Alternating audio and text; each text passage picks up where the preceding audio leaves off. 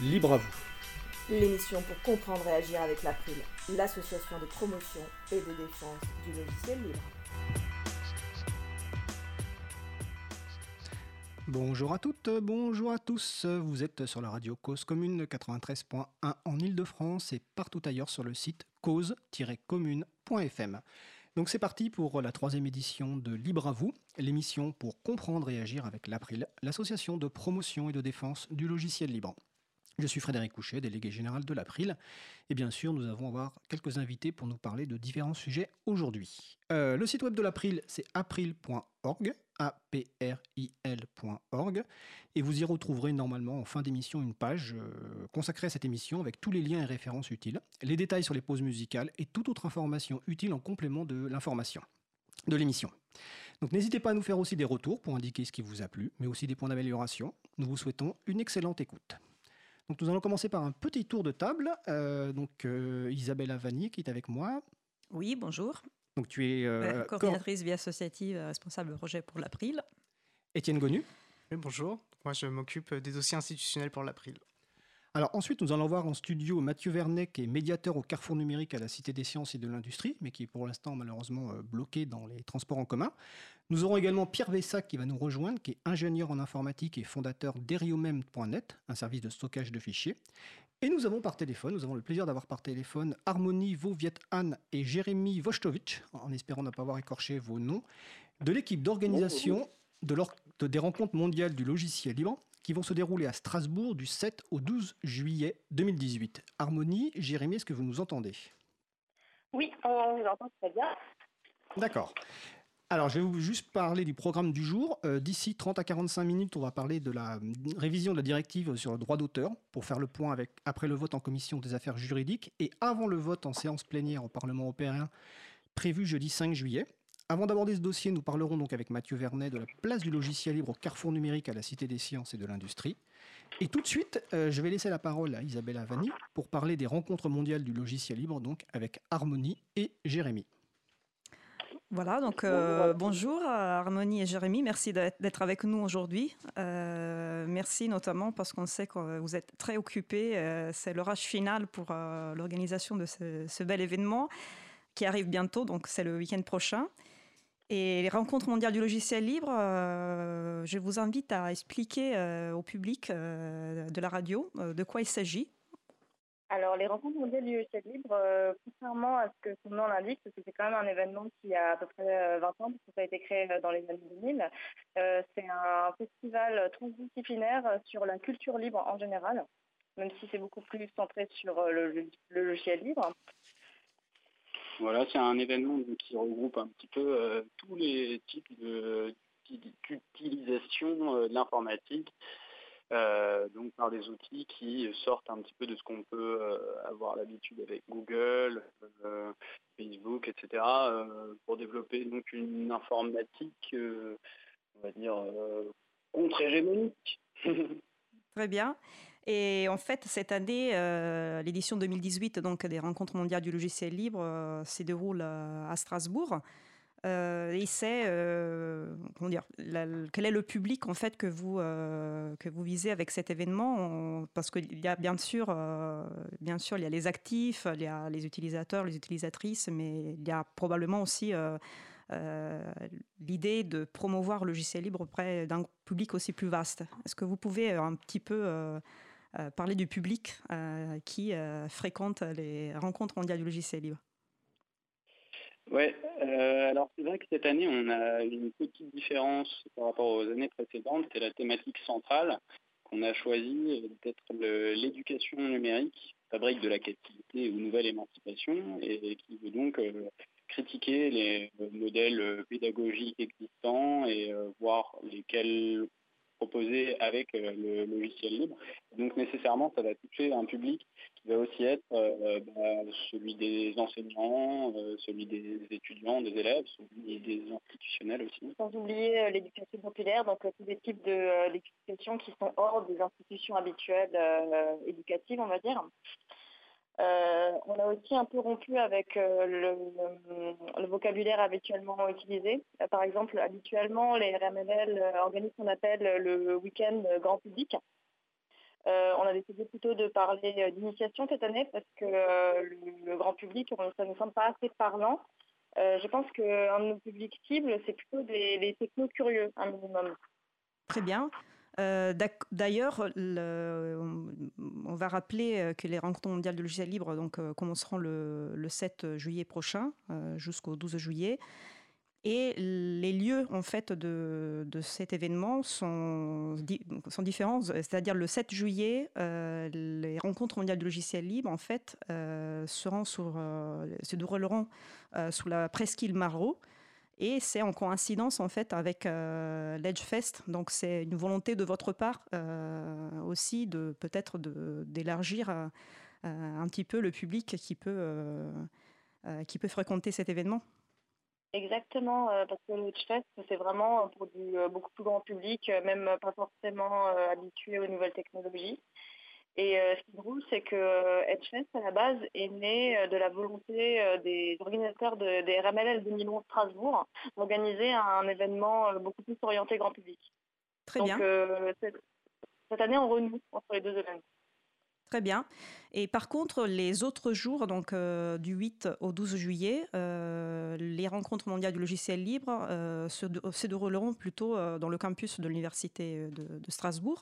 Est-ce que vous pouvez dire un petit peu au public de la radio, de notre émission, quels sont les événements que vous proposez à l'occasion de cet événement, à l'occasion des rencontres mondiales du logiciel libre?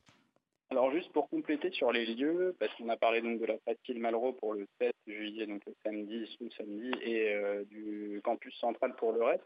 En réalité, il y aura aussi des activités sur le campus central le 7, et euh, il y aura aussi des activités sur la Presqu'île Malraux euh, le reste de l'événement. Très bien. Il y aura au Shadok, en fait, qui est l'un des bâtiments un peu emblématiques du numérique à Strasbourg, puisque c'est l'institution publique euh, de la ville de l'Eurométropole euh, sur toutes ces questions-là, qui accueillera du coup pendant toute le RMLL un hackerspace, donc un espace ouvert dédié euh, à la pratique collective de l'informatique et des technologies. Et il y aura aussi des ateliers qui auront lieu à la médiathèque Malraux. À la médiathèque Malraux, on aura une programmation spéciale jeune public. Ah, super. Et ensuite, euh, sur tout le reste du campus, du coup, on aura trois bâtiments où on va retrouver donc, euh, des conférences, des ateliers, des tables rondes, euh, des salons de discussion aussi qui sont un peu un nouveau format qui nous tient à cœur, cette année. Et on est content de voir que les participants qui ont répondu à notre appel s'en sont emparés des journées comme Interbulle, donc groupe, des groupes d'utilisateurs de logiciels libres, ou les chatons, euh, qui sont les hébergeurs associatifs, qui vont euh, se retrouver pendant toute une journée du coup, pour discuter des problématiques euh, qui leur sont chères. Jérémy Harmonie, deux petites questions. Tout à l'heure, Harmonie a parlé de présence de jeunes publics. Donc la première question, c'est à partir de quel âge les enfants peuvent venir pour assister à ces événements? Et la deuxième question, bah, rencontre mondiale, est-ce qu'il y a une langue officielle? Est-ce que il faut forcément parler anglais ou est-ce qu'il y a des ateliers, conférences en français? Donc, comment ça se passe en, pratique au niveau des langues? Au niveau des langues, il n'y a que euh, deux langues différentes pour les interventions, soit elles sont en français, soit elles sont en anglais. Et euh, c'est matérialisé tout simplement par le fait qu'on a demandé que euh, les interventions en français aient un titre et une description en français et que les, activités en anglais aient un titre et une description en anglais sur notre site internet. D'accord. Et pour le jeune public, c'est à partir de quel âge? Je dirais que c'est à partir de, euh, de 7 ans, à partir du moment où l'enfant a quand même un certain discernement et une capacité de concentration, je pense, pour euh, assister à l'atelier quand même. Voilà, alors la programmation jeune public sera quand même assez limitée, on va dire. Il hein. ne faut pas non plus compter sur les RMLL pour être une espèce de, de, camp de vacances hein, pour les enfants. Mais il y aura. Mais c'est quand même un camp de vacances pour tous les libristes en général. Bah, c'est le début des vacances pour les libristes en général. Et en plus, euh, Strasbourg, il y a, un camping sympa, la ville est sympa. Donc, euh, et en plus, et le beau temps y est. Donc, euh, je ah on, avait vérifié sur la météo. Normalement, ils veulent une météo pour, excellente pour toute la durée des RMLL. Bon, c'est super. Isabella? D'accord. Et oui, en fait, je voulais savoir, en pratique, vous pouvez dire aux personnes qui souhaitent, qui souhaitent participer à l'événement, qui souhaitent suivre une conférence ou participer à un atelier, comment, comment ça se passe? Est-ce qu'il faut une, inscription? Est-ce qu'il faut, est-ce que, est-ce que c'est payant? Non, l'entrée est libre et gratuite. Euh, on peut accepter des petits dons, mais il n'y a aucune obligation financière pour le RMLL. Euh, tout le monde est les bienvenus. Très bien. Euh, et puis, oui. On peut aussi dire qu'il y aura certains ateliers quand même sur inscription. toutes les informations sont à retrouver sur notre site internet rmll.info. Et vous pourrez aussi retrouver dessus la programmation des soirées, parce que chaque soir, donc après 20h, il y aura aussi des choses dans la ville pour euh, fêter la culture libre, avec le samedi soir notamment la grande nocturne et le dimanche soir le repas du libre, l'habituel repas du libre pour rencontrer euh, des grandes figures et partager autour d'un bon repas de midi. C'est super, vous avez abordé euh, le sujet du repas du livre, donc dimanche soir. Est-ce qu'il y a encore des places? Est-ce qu'on est qu'on peut encore s'inscrire? Il y a encore des places. Et on a deux menus, un menu entre guillemets carné et un menu vegan. Donc même si vous avez des particularités alimentaires, je crois que le menu vegan il est même sans gluten. Hein, Parfait. Par contre, pour les, par contre, pour participer à ce genre d'événement, il faut, euh, pour le repas du libre, il faut euh, s'inscrire sur, euh, sur le site. Oui, parce que les places sont limitées. Très bien. En tout cas. Donc à 20 euros le menu carné ou vegan. C'est un tarif unique. Très bien. Euh, en tout cas, on est vraiment impressionné par, euh, par la richesse du programme. J'ai compté jusqu'à 10 événements euh, entre conférences et ateliers en parallèle. Donc, bravo vraiment pour, pour cette organisation. le programme est disponible sur, sur le site, donc 2018.rmll.info. Et est-ce qu'il y aura aussi un programme sur place, éventuellement, sur papier? Oui, on a prévu un programme papier. Bon, cependant, il est moins bien à jour que le programme sur site internet à cause de toutes les dernières annulations de, visites, etc. Voilà, il y a, peut-être une dizaine d'erreurs qu'il faudra relever. On va essayer de faire un erratum dans les prochains jours avec notre petite équipe, nos petits bras. Ah oui, parce qu'on tient à préciser que c'est peut-être la première fois que le noyau de l'équipe euh, a moins de 25 ans est majoritairement composé de femmes. Ah bah c'est super. non, en tout cas, bravo parce que je sais pas si on, l'a déjà dit euh, peut-être au début, mais c'est bien de, le répéter. C'est un événement, euh, un grand événement, donc on attend vraiment beaucoup, beaucoup de personnes. C'est c'est sur une durée quand même important, importante. Euh, il y a énormément d'événements et, l'organisation est complètement bénévole. donc bravo deux, fois pour ce que pour ce que vous faites. Vous pouvez vous souhaitez peut-être rappeler les partenaires de cette édition? Ouais, on peut parler bah, de la ville et de l'Eurométropole qui nous soutiennent euh, ensemble à, hauteur de 30 000 euros. Les éditions euh, qui nous font de la publicité et nous fournissent euh, des magazines à distribuer gratuitement pendant la, la Il y a l'April, les Bungers de Perles, Framasoft qui nous fait aussi un prêt, il y a Oisux Oh là là, c'est dur là d'oublier personne alors qu'on n'est pas la liste devant les yeux. Azaz Digital qui organise le HLS et qui nous met en place le village du libre le 7 juillet. Ah, très bien. il, y a, surtout la FSFE, la Free Software Foundation Europe. Merci de Santa qui est à ma gauche et qui m'a tout fait à l'oreille. et que nous saluons. Vous avez parlé du village du libre. De quoi il s'agit? Alors le village libre, ce sera un village auquel euh, il y aura des stands tenus par des associations euh, qui font du logiciel libre pour expliquer euh, leurs actions et le présenter au public qui ne connaît pas déjà les associations concernées. Voilà, juste pour revenir rapidement sur la Free Software Foundation Europe, on doit quand même dire qu'ils organisent une track à part entière. Donc une track, c'est l'ensemble de programmation plus ou moins linéaire de, faire en sorte. Et donc, euh, cette organisation européenne va profiter du week-end, de, ce week-end du 7 au 8, pour euh, faire leur rendez-vous annuel, leur grand messe, où il y aura euh, bah, plein d'ateliers, de, conférences, de débats et anglophones. Très bien. bah écoutez, je remercie beaucoup pour, pour votre intervention. Est-ce qu'il y a quelque chose? Oui J'ai encore d'autres questions éventuellement. Euh, est-ce qu'il y aura cette année des captations vidéo euh, permettant aux personnes qui ne seront pas présentes de pouvoir ultérieurement voir les, vidéos de certaines conférences ou des conférences en totalité? Alors, on aura quand même un minimum de captation qui sera assuré directement par les services de l'Université de Strasbourg, qui nous offre la prestation de captation. Mais c'est vrai que cette année, on est un petit peu en difficulté euh, pour les captations vidéo, étant donné que l'équipe historique est partie sur un autre événement qui s'appelle Pass de Salt, euh, uniquement sur la sécurité dans le logiciel libre.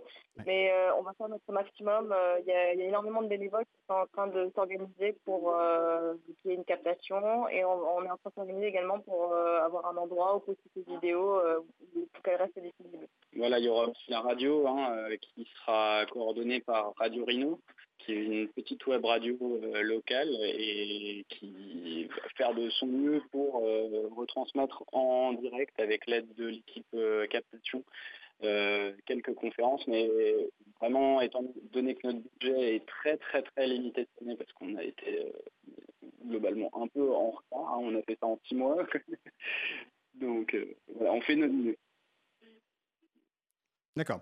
Euh, d'ailleurs, ça me fait penser que vous avez toujours un, il y a toujours le moyen d'aider les rencontres mondiales, donc justement financièrement, il y a un appel à don euh, sur le site des rencontres, donc c'est rmll.info, donc euh, vous pouvez faire un don et tout don sera utile, comme vous l'entendez, par rapport aux besoins, parce qu'en fait, organiser les rencontres mondiales, même si c'est organisé de façon bénévole, bah, il y a des frais de déplacement éventuellement à prendre en charge, il y a des frais de location de matériel, etc. Donc ça, ça coûte de l'argent, et puis donc ça c'est important de pouvoir les aider. Euh, est-ce que vous avez éventuellement des derniers messages à faire passer, des appels, euh, des euh, voilà Je pense qu'on a fait un bon tour. venez nombreux, on aura de la bière bio artisanale libre. C'est bien, c'est bien placé. c'est très bien placé, effectivement, ça, ça, peut encourager pas mal de gens à venir et donc effectivement j'encourage les gens à s'inscrire, notamment pour le, pour le repas du libre, parce que c'est toujours un, moment très intéressant et très convivial qui permet de, se rencontrer. Parce qu'après, une des difficultés des rencontres mondiales, c'est qu'il y a beaucoup de choses partout. Donc des fois, on, pense qu'on va voir telle ou telle personne et finalement, on, ne la voit pas du tout. Donc en tout cas, euh, Jérémy Harmonie, écoutez, euh, merci pour votre euh, intervention. Merci aussi pour ce que vous faites pour l'équipe. Alors ça fait plaisir d'entendre que l'équipe a moins de 25 ans. Euh, surtout qu'autour de la table, ici, je pense qu'on est au-delà des, 25 ans en moyenne, largement. Donc ça, fait plaisir de voir ce, renouvellement. Euh, on sait d'expérience que l'organisation des rencontres, c'est quelque chose qui est vraiment très compliqué, qui prend beaucoup de temps, beaucoup d'énergie. Donc encore une fois, bravo et, merci à vous. Donc euh, les personnes qui nous écoutent, venez si possible à Strasbourg, ne serait-ce qu'une journée ou plusieurs journées. La ville est belle, les rencontres sont intéressantes. Il y a des conférences, donc comme l'ont expliqué Jérémy, Harmonie, pour tous les publics, que vous soyez euh, très euh, spécialiste du sujet ou que vous, soyez que vous vouliez découvrir. Vous pouvez même emmener, comme l'a expliqué tout à l'heure Harmonie, de vos enfants.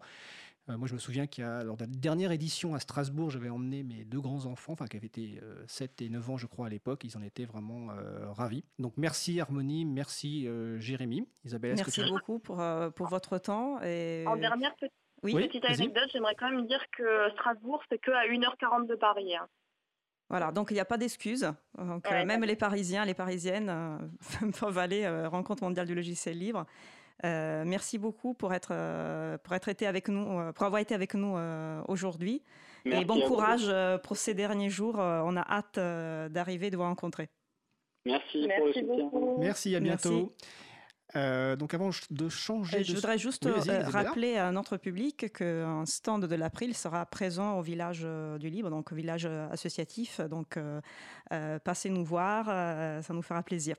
Alors, il y aura des mugs disponibles, des t-shirts, des goodies, des, nouveaux goodies conçus spécialement, pour, pour les rencontres mondiales. Donc, il ne faut, pas, il faut pas louper cette occasion les t-shirts sont les mugs et les sacs. C'est une adaptation du euh, Liberté, j'écris ton nom de Paul Éluard, donc euh, vous le découvrirez là-bas. Là Excusez-moi. Il y a aussi deux conférences April au moins. Donc euh, dimanche à 16h, la conférence Au cœur de l'April pour expliquer comment fonctionne l'April. Et le 10 juillet, Étienne donnera une conférence sur les aspects plutôt institutionnels. Et l'April participera. Ah, pardon. Le 11 juillet, excuse-moi.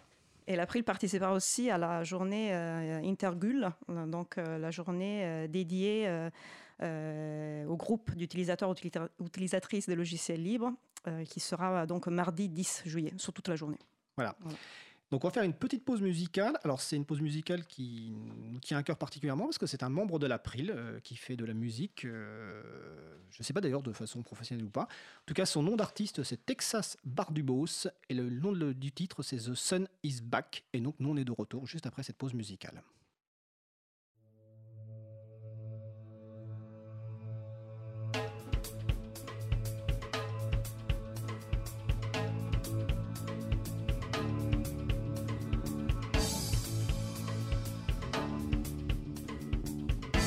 Commune 93.1, la voix des possibles.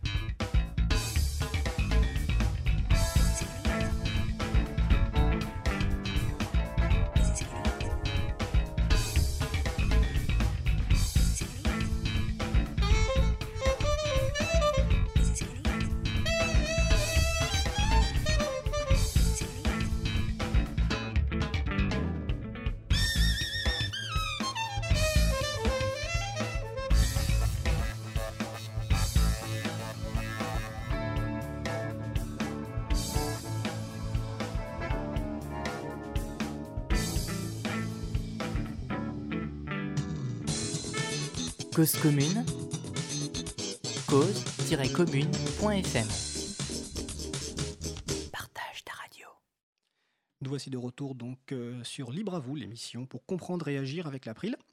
Donc notre intervenant de la Cité des sciences et de l'industrie a un problème technique, donc nous avons changé le planning de, de l'émission et donc euh, nous a rejoint euh, Pierre Bessac, qui est donc fondateur d'Eriomem.net, donc un, un, un, service de stockage, excusez-moi, de, de, fichiers, mais euh, Pierre, c'est pas simplement ça. Euh, avant de te laisser la parole, Pierre, c'est aussi euh, l'une des personnalités qui a permis l'introduction des systèmes libres en France il y a bien bien longtemps. L'un des cofondateurs, l'un des quatre cofondateurs de Gandhi, donc le bureau d'enregistrement de nom de domaine. C'est aussi un développeur de FreeBSD, donc qui est un autre système d'exploitation libre, peut-être moins connu du grand public, mais quand même très utilisé. Donc merci Pierre d'être avec nous. Bien, bonjour d'abord, merci beaucoup à vous de me recevoir. Donc je suis très content d'être ici. Et euh, donc euh, en particulier pour parler de la, directive copyright. Donc euh, voilà. Exactement. Nous allons revenir sur la directive donc droit d'auteur que nous avions longuement abordé lors de la précédente émission. si vous vous souvenez bien, si vous l'aviez écouté, en fait, il y avait un, un, vote en commission des affaires juridiques du Parlement européen qui devait avoir lieu le, le 20 juin 2018. Donc le vote a eu lieu. Donc Étienne Gonu, mon collègue, va faire un retour sur ce vote et c'est ce qui nous attend en séance plénière ce coup-ci, le 5 juillet 2018, donc bah, tout simplement jeudi, parce que les choses ont un petit peu évolué et il faut toujours se mobiliser. Donc Étienne, je te laisse la parole. Euh, merci, bah, tout à fait. Euh, alors pour rappeler peut-être, pas, on va pas refaire effectivement tout le contenu de l'émission qu'on avait, euh, enfin de nos échanges du 5 juin. Euh, pour rappeler, il y a dans cette directive deux points de tension en particulier. Hein, euh, L'article 11 euh, qui veut donner un droit d'auteur donc aux éditeurs de presse pour leur permettre de faire payer, voire d'interdire les liens vers leurs articles. on parle souvent là de taxes sur les liens, de tax link pour décrire cette idée. Et pour ceux peut-être qui s'intéressent à ces sujets, on se rappellera qu'en Allemagne ou en Espagne, ils ont tenté des législations similaires et que le résultat a été catastrophique, et notamment pour la presse, qui a, eu de grosses, enfin voilà, qui ça coûté beaucoup d'argent. L'autre point de tension et qui nous a concerné plus directement, l'article 13. Euh, l'article 13 qui, euh, qui, en gros, veut rendre les plateformes responsables euh, des contenus que leurs utilisateurs et utilisatrices vont mettre en ligne, et pour ce faire, eh ben, de leur imposer la mise en place de filtres automatisés. Pour résumer, l'article 13 serait le filtrage généralisé des contenus mis en ligne, et l'article 11, l'instauration d'un droit voisin pour les éditeurs de presse. alors, comme je vous ai dit, nous, on s'était consacré euh, à l'article 13 euh, parce que, dans un premier temps, il faut comme se rappeler que ben, le code source relève euh, du droit d'auteur, il est soumis au droit d'auteur, et que les forges logicielles, en tant que plateforme, sont donc étaient donc concernées, dans un premier temps, par, par, cette, par cette directive. donc nous, c'était un peu le, centre de notre mobilisation, c'était de nous assurer que les forges seraient exclues du champ d'application. Tiens, est-ce que tu peux rappeler ce qu'est une forge logicielle? Alors bien sûr, ben, bah, alors les forges logicielles, ce sont donc des plateformes où les développeurs et les développeuses euh, peuvent mettre en ligne leur code, le partager et construire ensemble euh, des logiciels.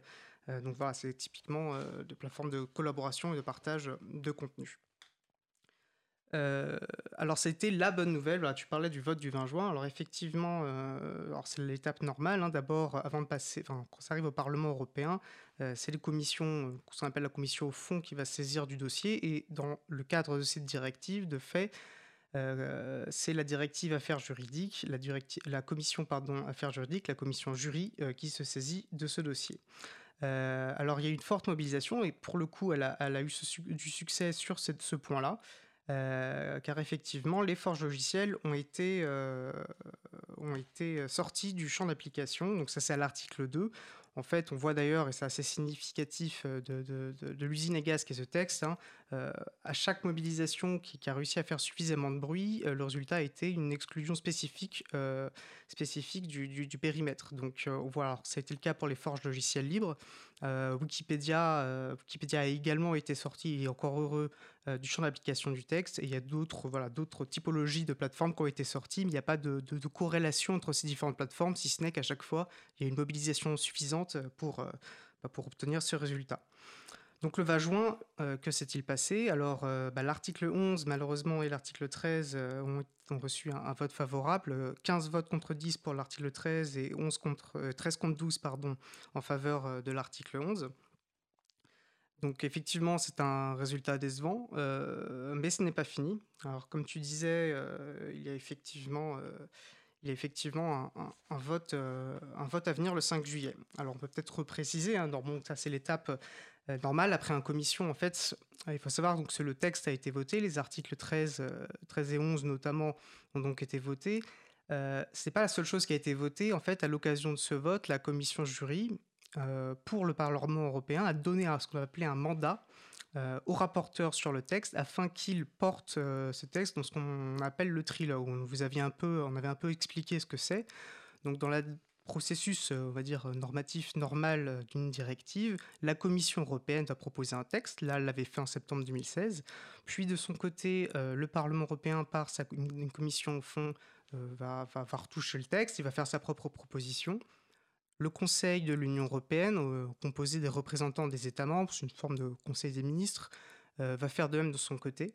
Puis, sur la base de ces textes, il va y avoir des négociations à trois voix, donc un trilogue, qui va aboutir à un texte final qui, en fin de parcours, sera euh, acté par le vote au Parlement européen. Donc là, théoriquement, là, le texte, il était acté, et c'est sur ce texte que le rapporteur, Axel Voss, a un mandat pour, bah, pour porter et discuter ce texte. Euh, des voix, notamment par l'entremise de Julia Reda, qui euh, alors membre du groupe des Verts européens et qui est très active sur ces sujets-là et qui depuis le début s'oppose euh, à, ce texte liberticide, porte ce qu'on appelle une motion. Alors c'est une procédure qui est prévue euh, alors l'article 69, me semble-t-il, du règlement intérieur, qu'importe, on, vous a mis, alors on a traduit, euh, alors la campagne Save Your Internet a publié un court billet pour résumer un petit peu ces procédures, on, a traduit ce texte en français, le lien sera, sera disponible sur euh, april.org.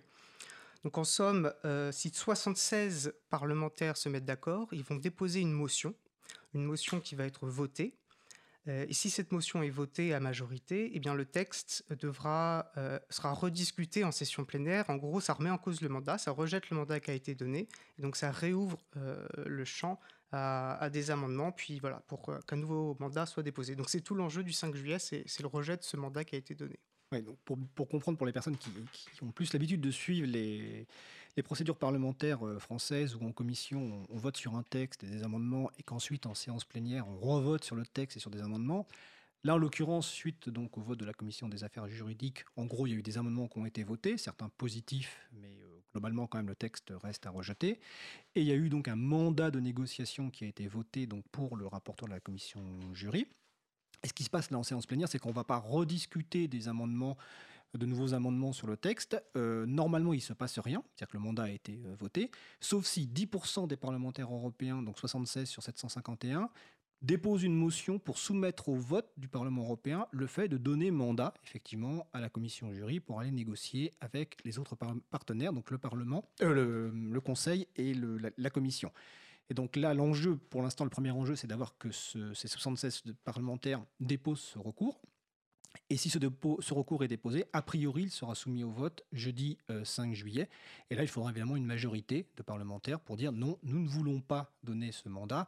Nous voulons revenir sur le texte et discuter pour, si possible, améliorer ou peut-être le repousser s'il n'est pas possible d'être amélioré. Tout à fait. On peut déposer un amendement qui appelle à la suppression de l'article. Ça se voit assez régulièrement, que ce soit au niveau européen ou français. Et d'ailleurs, c'est intéressant parce que sur le 10%, euh, on, a, on sait de sources sûres, ça ne surprend pas particulièrement, mais c'est rassurant de le savoir, que normalement, les 10%, ce nombre de 76 a été atteint. Donc une motion devrait bien être votée. Et donc là, euh, à nous aussi d'être en mesure de nous mobiliser pour convaincre euh, au moins 50% euh, des parlementaires européens de soutenir cette motion, de voter le rejet de ce mandat, au moins voilà que, que le, texte soit, soit soumis au débat qui devrait du coup se dérouler en septembre, si la motion est acceptée. D'accord. Euh, donc ça c'est la, procédure, donc euh, pour que les gens comprennent bien, ça change aussi l'argumentaire qu'on peut apporter parce qu'en fait vous avez des parlementaires qui peuvent se dire, même si l'article 13 par exemple est dangereux, globalement on est en faveur de la directive, donc on va refuser de, rejeter euh, ce mandat, alors qu'avant, c'était amendement par amendement, article par article. Donc ça différencie un petit peu la, discussion avec les parlementaires, et on peut, même dire que certains groupes parlementaires sont, divisés, parce qu'ils considèrent que globalement, euh, la directive va dans le bon sens, alors même que certains articles pourraient effectivement euh, être revus et corrigés. Donc là, c'est la situation de, juridique, on va dire. Donc le 5 juillet, a priori, il va y avoir un vote sur ce sujet-là. Donc il faut toujours agir pour exprimer nos inquiétudes, euh, notamment sur la question évidemment de l'article 13 et du filtrage.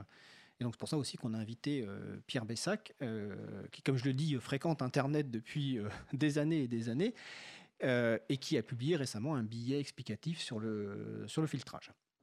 Bah, tout à fait. bah, pour simplement rappeler, alors c'est vrai que le 5 juin, donc on avait parlé de ça, euh, avec en permis de mire à cette époque, donc le vote du 20 juin. Euh, ce qui a été intéressant, c'est que bah, entre l'enregistrement de cette première émission et puis la tenue de ce vote, on a quand même vu euh, une mobilisation s'intensifier et, devenir quand même assez très forte. à un point d'ailleurs que les détracteurs de cette mobilisation accusent les, les GAFAM, donc Google, Amazon, Facebook, bon, surtout Google, hein, on voit bien que c'est ça qui est en slim de mire, mais, euh, de, de, manipuler cette campagne euh, derrière les rideaux, enfin, bon, c'est assez, euh, assez risible malheureusement, mais bon, ça, ça peut avoir... donc voilà, donc ça, fait peur. Donc comment, quelle réaction ça fait peur? Donc une grande mobilisation. Je pense qu'il est intéressant de citer deux éléments de cette mobilisation qui ont été assez marquants. une lettre ouverte qui a été signée le 12 juin et qui a été publiée sur le site de la EFF, l'Electronic Frontier Foundation, euh, donc, euh, le titre étant que plus de 70 sommités euh, sonnent l'alarme sur le, filtrage automatisé. Alors, j'ai pas voulu citer les 70, on peut quand même voilà, mentionner Tim Berners-Lee, l'inventeur du web, Jimmy Wales et Catherine Maher, respectivement cofondateurs et directrice exécutive de la Wikimedia Foundation. Il y a le directeur du MIT Media Lab, Bruce Schneier, hein, un des plus grands spécialistes de la cryptologie. Enfin, voilà, des, gens de cet acabit-là qui, ont sonné l'alarme. Euh, d'autre part, également, une lettre de David Kay. Alors, David Kay, euh, il est tout simplement rapporteur spécial pour les Nations Unies sur la liberté d'opinion et d'expression. Bah, il a écrit à la Commission européenne pour s'inquiéter voilà, des conséquences du texte qu'il considère disproportionnées dans ses atteintes à la liberté d'expression. Fred, comme tu le disais, donc, a aussi eu des mobilisations en France, notamment donc celle de, Pierre Bessac, qui a fait un excellent billet. Alors, à titre personnel, ou du moins pour l'April, merci, car quand je dans, ma mobilisation euh, en tant que chargé de mission à la publique, je contactais par mail et par, enfin, par courriel et par téléphone des députés. Et ce texte euh, m'a beaucoup aidé, notamment parce qu'il était difficile de dire, regardez, là, c'est pas euh, les grandes plateformes qui, poussent, c'est des professionnels du logiciel libre, c'est des professionnels d'informatique, c'est des militants de longue date, des gens qui savent de quoi ils parlent. Et donc, c'était aussi intéressant car c'est un des grands sujets qui était au, centre des discussions. C'était est-ce qu'il y a bien filtrage et en quoi les filtrages sont dangereux. Et bah, voilà, donc peut-être tu peux nous parler de ce qui t'a poussé à écrire ce billet et ce que tu as voulu exprimer dedans. Alors d'abord, merci beaucoup Étienne pour ton, pour ton retour et tes explications. Et je suis très touché de savoir que mon texte a servi à quelque chose. Euh, en fait, euh, c'est pas la première fois que j'appelle euh, des parlementaires pour différentes lois, les lois renseignement, les choses comme ça. je sais que un peu toutes les, toutes les formes de mobilisation sont utiles, donc de la, de la pétition, de signer une pétition, ça, ça a un petit effet, mais on a vite un effet de masse. Par exemple, je crois qu'il y a une pétition sur change.org qui a dû dépasser les 700 000 ou 800 000 ces derniers jours, mm. contre donc les, les, articles 11 et 13. Euh, et j'ai déjà effectivement appelé des parlementaires. J'ai jamais eu euh, la chance d'avoir directement un, parlementaire lui-même, mais euh, j'ai, en général, au mieux, on tombe sur l'assistant, l'assistante. et donc c'est quand même toujours bien d'avoir un argumentaire personnel à développer plutôt que de, de répéter des choses en boîte qu'on ne maîtrise pas forcément. Donc de se faire sa propre idée à son propre niveau. Et les argumentaires que j'avais vus étaient très juridiques, donc euh, ils étaient très intéressants, en particulier ceux de Julia Reda. Euh, mais moi, j'ai voulu faire une sorte, euh, un argumentaire à ma sauce de, de techos de, l'internet, quoi, voilà. donc j'ai un petit peu démonté le texte, j'ai regardé un petit peu, sachant que effectivement, comme tu l'as dit, le texte, enfin mon, mon, billet, je l'ai écrit avant le vote en jury, quelques jours avant en fait, parce que je me suis pris assez tard. Euh, j'ai suivi d'assez loin les débats sur le sujet. J'avais vu euh, l'épisode GitLab lorsque GitLab a fait sa, son, son, appel pour dire que. Est-ce que tu peux expliquer ce qu'est GitLab? Ah, pardon, excuse-moi. Oui, donc GitLab, c'est une. Fait l'appel, euh, pardon, GitHub, excuse-moi. Oui, c'est tout à fait. donc GitHub, c'est une source, une, une forge logicielle, comme on l'expliquait tout à l'heure et qui donc qui est euh, semi-commercial on peut dire et qui mais qui est très prisé par euh, les gens qui écrivent du logiciel libre et qui a formé toute une communauté et qui donc risquait d'être euh, sévèrement impacté par la, version initiale de la directive de l'article 13 et donc il a obtenu une exemption. donc moi j'ai vu passer ça. L'exemption donc a été votée, si j'ai bien compris, lors de la commission jury le 20 juin.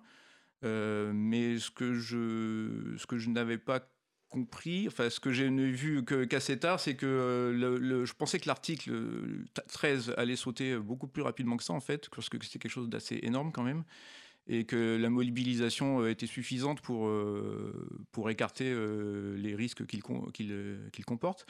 Euh, mais en fait, euh, comme l'a très bien expliqué Étienne, ce qui s'est passé, c'est qu'il y a eu des exclusions ponctuelles, donc celles demandées par GitHub, euh, les exclusions pour Wikipédia.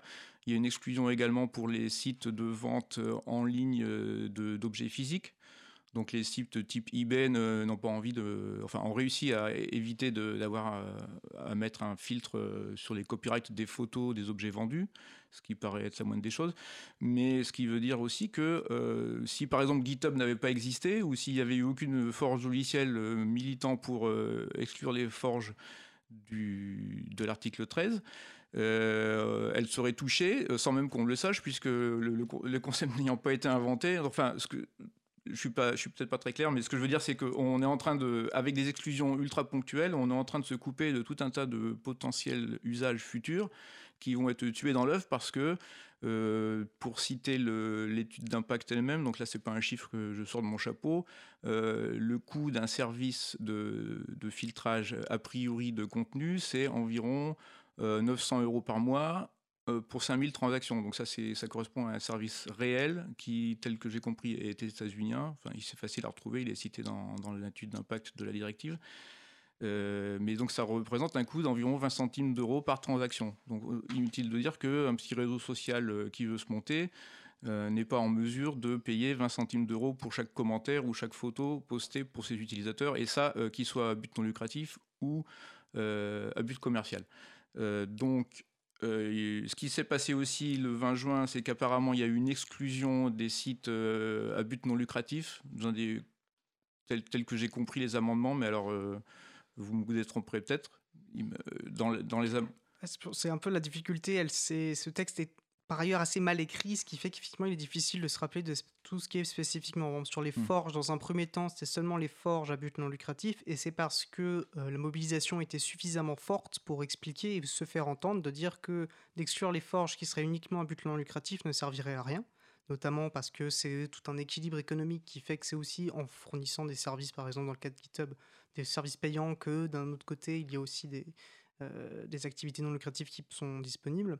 Donc on voit que c'est tout ça, que ça comme ces manières-là que ça a été écrit. Dans le cas de Wikipédia, je crois que c'est plus pour eux qui sont concernés dans cet aspect non lucratif. Alors la liste exacte des exceptions, je ne l'ai pas en tête. Alors la formulation est assez ambiguë parce que, alors là j'ai le papier, mais je vais peut-être pas vous le lire, euh, surtout que c'est la version anglaise.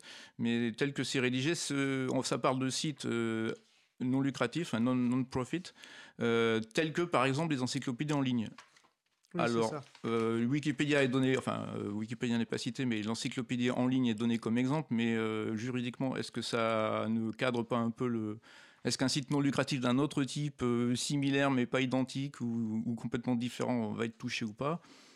C'est un, peu le problème de, définir des, enfin, de lister des exceptions, parce qu'en fait, ils sont partis d'un principe de viser un certain nombre de services très très large, et ensuite suite à la mobilisation et suite à des explications disant bah oui, les forges de logiciels libres vont être touchées, Wikipédia va être touchée, etc., on rajoute des, des, exclusions.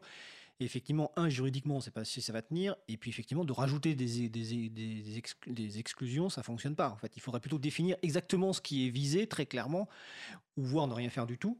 Euh, plutôt qu'effectivement de mettre en place ces, exclusions. Et c'est pour ça d'ailleurs que même si les forges logicielles ont été exclues du dispositif de l'article 13, euh, on continue à se mobiliser, parce que ça ne veut pas dire que le logiciel libre n'est pas touché.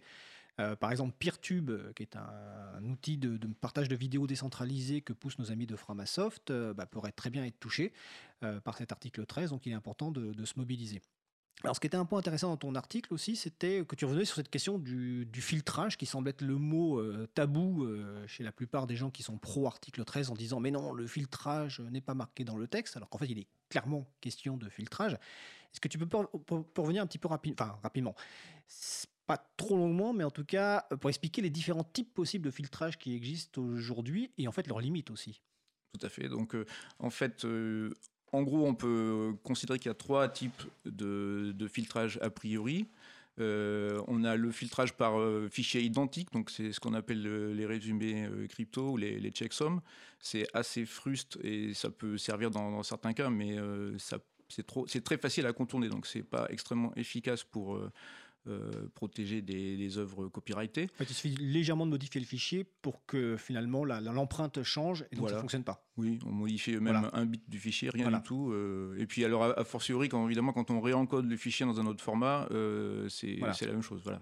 Donc c'est extrêmement facile à contourner. Donc en général, ce que font les YouTube et compagnie, c'est qu'ils ont des, des, systèmes beaucoup plus complexes qui connaissent et comprennent le format du, du fichier euh, concerné et qui en extrait euh, les informations pertinentes pour euh, être capable de reconnaître tel contenu audio, telle, telle image, quel que soit le, format sous-jacent et même avec des modifications mineures. le problème, c'est que ces, systèmes sont très propriétaires, donc on ne sait pas du tout comment ils fonctionnent de l'extérieur. il n'en existe aucune implémentation libre, évidemment. ils fonctionnent sur une base qui doit être remplie par les ayants droit, qui fournissent des œuvres types. Et euh, au final, euh, on peut même éventuellement, ça peut peut-être fonctionner en ce qu'on appelle l'apprentissage profond, c'est-à-dire les réseaux de neurones, mais avec des résultats encore plus aléatoires sur la détection. Et donc, on ne, on, ne sait pas exactement quels vont être les résultats en termes de faux positifs, donc des œuvres, euh, enfin des, contenus qui ne sont pas en infraction, mais qui vont détecter comme l'étant incorrectement. Ou faux négatifs, donc des, des, contenus qui devraient être détectés comme étant une infraction, mais qui vont passer à travers. Euh, et par ailleurs, et euh, en particulier sur les faux positifs, ça pose la question des mèmes, euh, donc, qui a donné lieu à une grande, un certain nombre d'articles en France. Est-ce que tu peux expliquer ce que sont les mèmes? Alors les mèmes, ben, c'est je prends une image de OSS 117 par exemple, et puis je mets une déclaration de Macron dessus, donc au hasard. Il peut très bien se produire que les ayants droit de, OSS 117 n'aient pas envie que leur, euh, les, extraits du film soient utilisés d'une façon détournée euh, par des, sous forme de parodie. C'est marrant que tu prennes cet exemple-là, parce que le réalisateur d'OSS 117, c'est Michel Azavendicius, qui a été célèbre pour faire un de ses premiers films basés sur des reprises, c'est le grand détournement, de films de la Warner euh, dans les années 90, je crois. J'ignorais cet élément, d'accord. C'était d'autant plus intéressant, effectivement.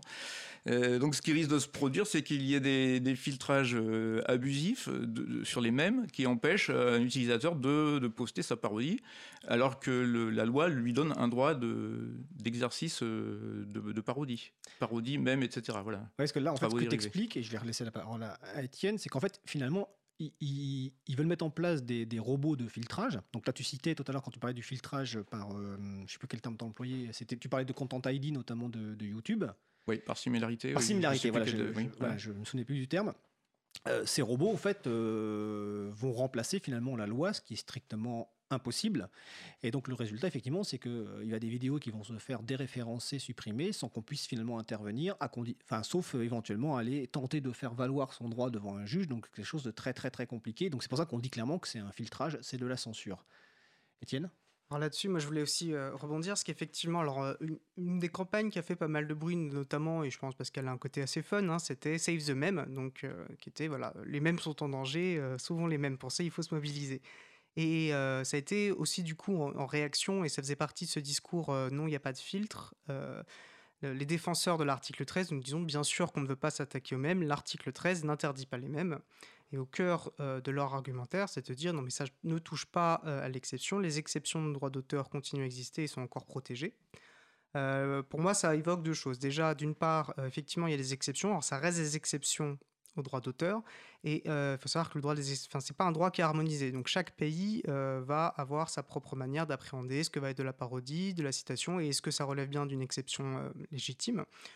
On sait très bien comment, on imagine sans mal comment va marcher, enfin, au niveau d'un marché européen, d'un marché unique numérique, puisque c'est ça qu'ils essayent de défendre, numérique. On imagine bien que les services vont s'aligner sur le plus restrictif pour limiter euh, le risque, pour assurer leur sécurité juridique. Donc si la parodie est interdite dans un pays, on va s'aligner sur ce pays-là, en caricaturant un peu. Et moi, ce qui m'inquiète le plus, euh, c'est au, au, cœur de leur discours, et ils disent, regardez, dans l'article 13, on dit bien, euh, il faut que les plateformes assurent un recours, un moyen de recours aux personnes qui, dont le contenu sera bloqué alors qu'ils ont mis du contenu légitimement, que ça peut relever par exemple d'une exception. Euh, déjà, euh, on imagine bien le temps que ça peut prendre, mais ça veut surtout dire que c'est la plateforme qui sera, dans ce cas-là, juge euh, de la légitimité du moyen d'expression établi. C'est elle qui va décider, dans le cas d'un même, si effectivement ça relève bien de la parodie. Moi, je ne trouve pas ça acceptable. que, que, que, la liberté d'expression, parce que l'exception de droit d'auteur, c'est déjà là contestable que ce soit juste une exception, alors que c'est une des garanties de la liberté d'expression. Euh, que, cela dépende euh, finalement voilà, d'un recours auprès d'un opérateur privé. Euh, on sait d'ailleurs très bien d'ailleurs qu'un amateur, quelqu'un qui va mettre ce même-là, son contenu va être bloqué. Est-ce qu'il va vraiment aller s'embêter à aller attaquer la plateforme, sauf s'il est militant un petit peu ou qu'il qui, ou elle a, cette, fibre-là. Mais sinon, la plupart des gens vont s'auto-censurer et accepter de, laisser passer. Donc on est aussi dans c'est assez emblématique. Ce truc sur les mêmes peut paraître accessoire, mais en fait, il est, il est assez euh, emblématique. D'ailleurs, oui, en fait, euh, Julia Reda l'explique euh, très bien dans son argumentaire, c'est que le, le, le, fait de pouvoir contester ne garantit rien, parce que les plateformes vont se trouver dans une situation où elles auront tout intérêt à bloquer, enfin à surbloquer, à bloquer plus que nécessaire pour pas risquer d'ennui vis-à-vis des ayants droit et du copyright, même dans les cas où elles seraient protégées. bah, j'ai même vu, enfin, j'ai même vu des, des, gens ce matin qui râlaient sur Twitter parce que un, article de presse avait été cité, mais juste deux paragraphes. ce qui était a priori du droit de citation, mais qui n'avait pas l'air de leur convenir. Donc, euh, on voit qu'il y a une interprétation assez euh, subjective euh, de la chose d'une part, et que d'autre part, les plateformes n'auront absolument aucun intérêt à prendre des risques en la, matière. Effectivement. Et c'était aussi un des risques pour les plateformes d'échange de, de, code source, effectivement, c'est que à la fois les plateformes ne, ne, voudraient pas prendre de risque, effectivement, d'avoir un téléversement de contenu éventuellement soumis à droit qui interdirait ce téléversement, mais également les contributeurs et contributrices n'ont pas forcément envie de se considérer par défaut comme des contrefacteurs, alors qu'en fait, ils téléversent un contenu pour lequel ils ont, ils ont les droits. Donc effectivement, on met un principe de précaution monstrueux qui fait qu'effectivement, que, euh, au-delà même des, des, des, actions de ces fameux robots euh, filtrants, robots copyright, il y a effectivement la limitation préventive finalement de, des plateformes. Euh, moi, j'avais aussi une question. Tu as, tu as dit donc que tu avais euh, contacté des, mm, des eurodéputés, des parlementaires, et que tu avais eu euh, principalement leurs collaborateurs ou collaboratrices. Alors, c'est souvent le cas. Hein. c'est souvent rarement là, le, parlementaire qui répond directement, mais ce n'est pas inquiétant parce que finalement, les collaborateurs sont aussi là pour faire ce travail-là d'analyse et de rédaction d'argumentaire, de, de, compréhension. quand tu as eu ces personnes, est-ce que tu as senti une compréhension du sujet? Est-ce que et quels sont les, les arguments clés qu'on t'a opposés finalement pour te dire finalement l'article 13 c'est le bien? Alors en fait, on m'a pas opposé d'argument. Euh, ah. Dans un dans bah, dans un cas, on m'a dit bah, de toute façon euh, euh, le, le, parlementaire va compte voter contre l'article 13. Donc voilà, c'est pas la peine d'insister. Et dans un autre cas, c'était euh, ça, concernait un parti qui venait juste d'être bloqué par YouTube pour euh, dont le compte venait d'être fermé par YouTube euh, en raison d'utilisation d'extraits d'actualité. Donc là encore, a priori, c'est des droits de citation.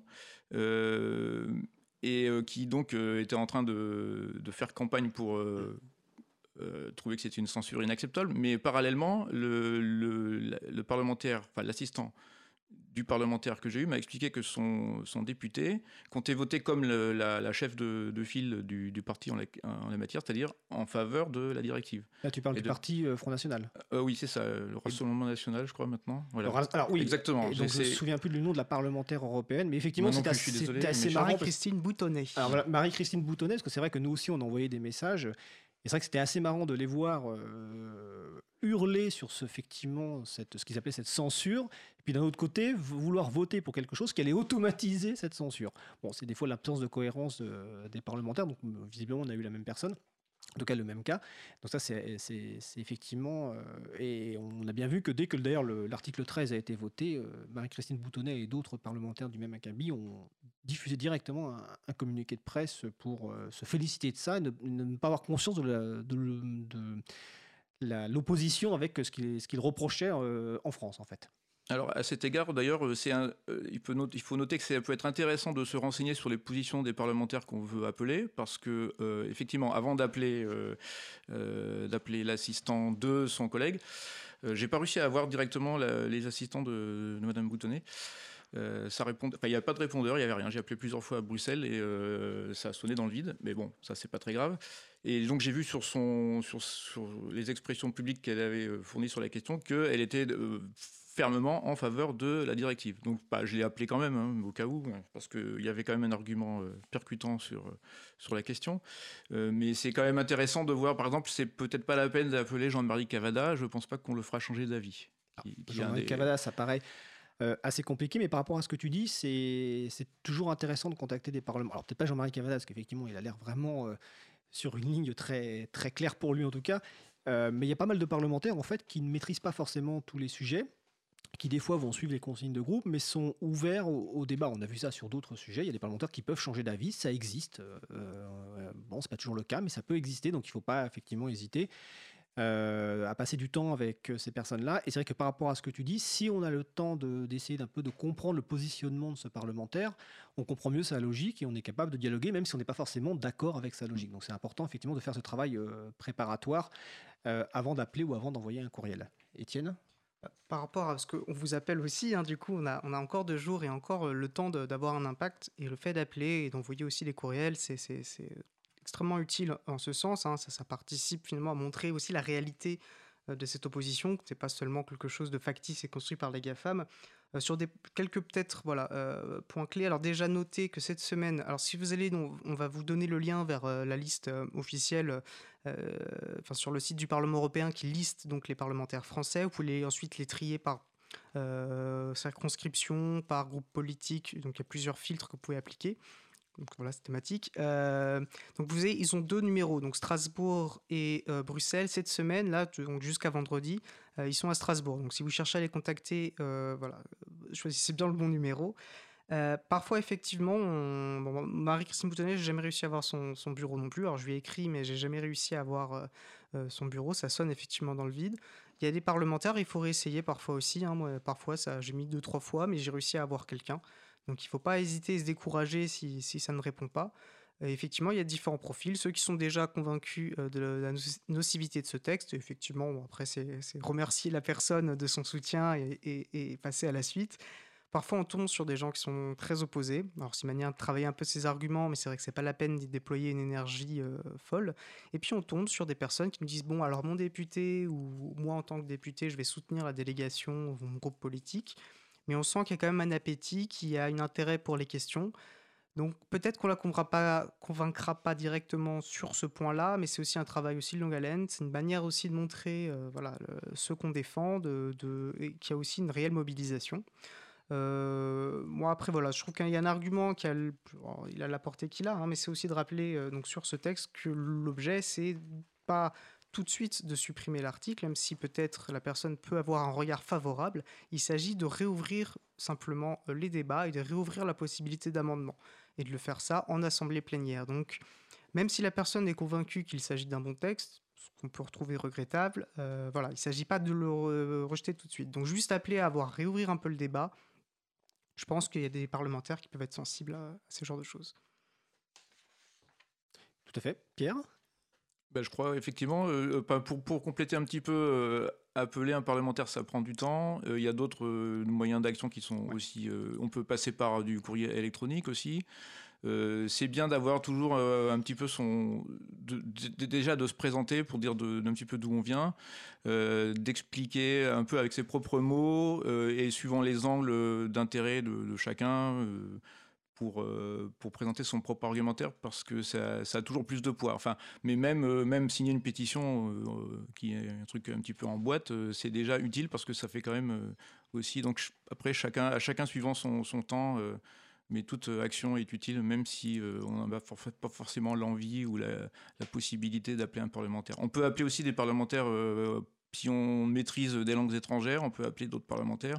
Ben, moi, j'avais appelé une députée luxembourgeoise, donc voilà, j'ai parce que en France, euh, le sujet a l'air quand même euh, relativement, euh, je dirais pas passé sous silence, mais ça n'a pas tellement buzzé en France.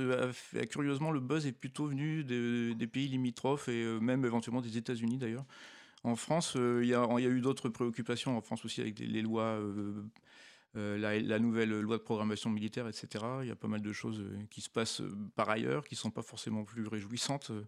Voilà, donc je pense que c'est et donc, n'appelez pas forcément uniquement des parlementaires français. Euh, ça peut être utile aussi d'appeler des parlementaires francophones belges, si vous, en avez la possibilité, ou euh, des parlementaires en anglais euh, dans, un peu n'importe quel pays, si vous avez un petit peu le, courage de parler anglais à ce niveau-là.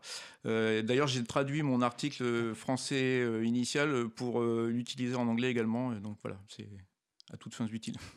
c'est important ce que tu dis, effectivement, c'est que les parlementaires restent sensibles aux appels ou aux messages euh, de gens qui appellent de leur propre plein gré et en expliquant leurs problématiques. C'est-à-dire qu'ils sont, évidemment, les parlementaires reçoivent euh, quotidiennement des, notes de lobby, etc., de, représentants d'intérêt, et c'est quelque part, bah, voilà, c'est le boulot. Hein. Voilà, mais ils sont, preneurs de gens, bah, effectivement, qui peuvent expliquer leurs problématiques euh, quotidiennes avec leurs propres mots. Et donc, il c'est pas, faut pas avoir peur de ne pas être une, une, experte du sujet ou un expert du sujet pour appeler On peut aussi simplement relayer des messages sur les réseaux sociaux, relayer les articles qui sont de qualité. Bon, il y a l'article de Pierre, donc effectivement sur le filtrage, qui est relativement court et qui explique bien les trois méthodes de filtrage et leurs limites, et qui explique aussi en fait que ce que veulent mettre en place l'article 13, bah, quelque part existe déjà, et que notamment bah, les artistes ils reçoivent quand même beaucoup d'argent euh, via euh, les, différentes plateformes. Euh, par rapport à la mobilisation en France, on peut constater que la mobilisation commence à prendre, parce qu'on voit notamment des vidéos d'artistes français qui appellent, j'ai vu tout à l'heure, euh, quel nom j'ai dit tout à l'heure, je me souviens plus. Euh, Cabrel, voilà, qui a fait une petite vidéo de quelques secondes euh, disant je soutiens l'article 13. Donc on, on sent bien qu'en fait il y a une mobilisation qui prend. Ça veut dire aussi que il y a sans doute euh, un écart très faible entre les en faveur de la directive et les contre la directive pour au Parlement européen, parce qu'il y a une mobilisation, on voit bien. Donc, euh, donc ça, c'est important de se mobiliser. Et effectivement, c'est pas de, se mobiliser, c'est pas agir contre les, auteurs ou les artistes ou autres. Au contraire, hein, c'est d'essayer de trouver une solution. Et clairement, bah, il a été démontré que l'article 13 et notamment la directive n'est pas la solution. Donc il faut revenir sur le tapis. Euh, sachant que ça sera peut-être le, rôle de la prochaine Commission européenne de, mettre en, place ça, le prochain Parlement qui sera renouvelé euh, l'an prochain. Donc n'hésitez pas à vous mobiliser, effectivement. Donc sur le site de l'April, il y a un certain nombre de références. Il y a la campagne aussi saveyourinternet.eu sur lequel il y a des éléments en français. Et n'hésitez pas aussi à utiliser vos propres outils pour contacter euh, des parlementaires. Euh, alors Etienne, je, crois qu'ils se sont d'ailleurs, certains se sont plaints de l'intense mobilisation, euh, comme des parlementaires qui d'un coup trouvent anormal d'être contactés. cette intense mobilisation, disant même finalement, c'est les GAFAM qui pilotent tout ça. Là-dessus, qu'est-ce que tu as quelque chose à dire? Bah, si ce n'est, alors peut-être que ça va dans la mine que ce que tu disais, c'est que finalement, ils sentent, à mon avis, ils, commencent à sentir cette mobilisation monter, ça leur fait peur, donc ils inventent. Euh, et alors pour peu, alors c'est vrai que moi, comme d'autres personnes, hein, je, m'amuse sur les réseaux sociaux parfois, c'est une manière de travailler un petit peu son argumentaire, à aller euh, à taquiner euh, les défendeurs du logiciel, de, de l'article 13. Et on voit très vite qu'il n'y a absolument aucun argument de fond. Ça tourne autour de deux choses. vous êtes les méchants GAFAM. Euh, qui voulait finalement euh, enlever le pain de la bouche des artistes, et c'est uniquement ça qu'on court. Et euh, il n'y a pas de filtrage, arrêtez vos fantasmes. en 2001, tout le monde crie au loup sur la directive, la, précédente directive droit, d'auteur, et Internet va très bien. Sauf que si Internet allait très bien, il n'y aurait pas besoin de tous ces textes-là qui défendent. Donc on voit très vite les incohérences de tout ça. Euh, voilà, donc bah, oui, les GAFA, bon, bah, il y a l'April en France, il y a Framasoft, il y a euh, la Quadrature, il y a Wikimedia France qui se lève. Je pense qu'on peut difficilement les, les, les critiquer d'être des soutiens euh, de ces silos technologiques. Hein. C'est le cœur de notre action, c'est de lutter contre justement le modèle des GAFAM. Euh, il y a Roberto Di Cosmo, euh, qui est un, voilà, un, des, d'or du logiciel libre. D'ailleurs, tout le monde reconnaît la qualité de son software, euh, de, son projet Software Heritage, donc une sorte d'archive universelle des codes, donc vraiment un modèle, un modèle sur le partage et sur la, protection d'une connaissance commune. Les, voilà, tous les pionniers que, pionnières que je citais tout à l'heure, et au rapporteur spécial des Nations Unies, il me paraît quand même créatif d'imaginer qu'il serait au service des GAFA. Mais de manière générale, on parle de fake news, donc, et euh, pour moi, quelqu'un qui euh, fait appel à l'argument du fake news euh, se disqualifie automatiquement et prouve finalement qu'il n'a aucun argument à avancer. D'ailleurs, sur, la page qui listera les références de l'émission sur le site de l'April, vous retrouverez un lien vers effectivement le rapport de ce rapporteur spécial liberté d'expression et vous verrez qu'effectivement il est très clair donc euh, le reportant spécial de l'ONU. Donc voilà, c'est, on peut pas dire qu'il soit à la solde de qui que ce soit. Au contraire, il exprime une problématique très très très claire. On a vu tout à l'heure euh, que Wikipedia.it, donc le Wikipédia italien, a fermé ses portes, euh, donc a mis un bandeau en fait, comme il y a quelques années contre d'autres batailles sur la neutralité du net. Donc ça montre bien quand même que ces gens-là sont très très inquiets et on ne peut pas nier l'importance de, Wikipédia. On parlait aussi de la prise de, débat qui était peu, peu présente en France tu disais, en fait, ce soir, euh, vous avez une façon d'agir aussi, c'est que sur, alors, sur une autre radio, un peu plus connue que Radio Cause Commune, mais c'est temporaire, hein, c'est sur France Inter. À 19h15, vous avez l'émission Le téléphone sonne qui sera consacrée donc à la révision de la directive droit d'auteur avec euh, deux invités, donc Pascal Durand qui est un eurodéputé euh, d'Europe Écologie Les Verts qui est contre la directive l'article 13 et Virginie Rosière qui est pour la directive droit d'auteur. Donc je vous rappelle que le principe du téléphone sonne, c'est que vous pouvez appeler pour poser des questions pour exprimer une inquiétude. Donc il faut être relativement court parce qu'évidemment, pas, vous ne pouvez pas discuter pendant cinq minutes, mais si vous exprimez une, prise de position claire et une question claire, vous avez une chance de passer. Donc je vous encourage à appeler le numéro de, France Inter que je n'ai pas en tête, mais vous trouverez ça facilement. Sinon, à vous brancher sur France Inter. Euh, à 19h15. Euh, on va bientôt passer à la suite avec une pause musicale, mais est-ce que vous avez quelque chose à ajouter, peut-être Pierre ou Étienne? Bah, peut-être un petit mot. Euh, moi, effectivement, comme Étienne, j'ai trouvé assez cocasse d'être euh, inclus euh, comme suppôt des GAFAM avec, avec tous les libristes. Quand on connaît l'historique d'Internet, c'est assez, assez comique.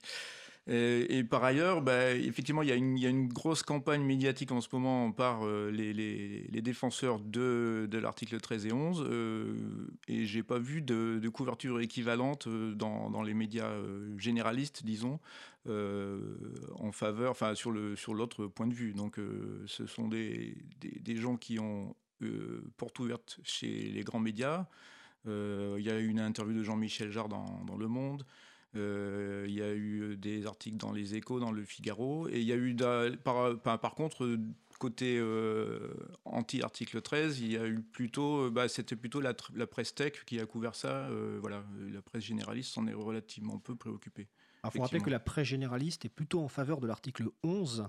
Euh, voilà, sans en parler beaucoup. Sans en parler beaucoup, mais euh, ce qui peut expliquer en fait aussi ce soutien finalement à la directive. Euh, voilà, ils défendent aussi leur, leur intérêt, sans voir en fait que c'est pas forcément l'intérêt qu'ils défendent. Ils ont ils ont pas compris le, le, fond du problème. Enfin bon, ce qui peut expliquer cela. Étienne, est-ce que tu as quelque chose à ajouter? Peut-être juste voilà de rappeler. Alors nous, on parle bien sûr, euh, sûr qu'il y, a un enjeu, il y a une question fondamentale de comment collectivement on rémunère la, création, comment on assure euh, finalement voilà une, équitable rémunération des personnes qui produisent en ligne. Enfin voilà tout ce qui peut être avancé en, faveur de l'article, enfin de, de, de, ce qui est censé être justifié l'article 13 ce qu'il faut rappeler, c'est justement, c'est en promouvant un Internet libre et ouvert, un Internet neutre, un Internet acentré, c'est en promouvant ces choses-là qu'on promouvra la création. Internet est un formidable outil de liberté, et la liberté, la création, la créativité vont main dans la main. Donc il me paraît complètement absurde et, incompatible euh, de vouloir protéger la création en censurant. Donc ne serait-ce que là, là je pense qu'il y a finalement le, le vice premier de ce texte-là euh, réside ici. Euh, il faut un débat de fond qui dépasse le droit d'auteur, qui, promeut voilà, un Internet décentralisé. Et tu citais euh, PierreTube, donc l'initiative qui serait une alternative à YouTube, mais basée sur du Sali, basée sur un réseau accentré. Et ben, c'est une initiative qui serait mise à mal par, par l'article 13. Donc, voilà, il faut absolument que cet article saute. Donc n'hésitez pas à aller sur le site april.org, sur aussi saveyourinternet.eu.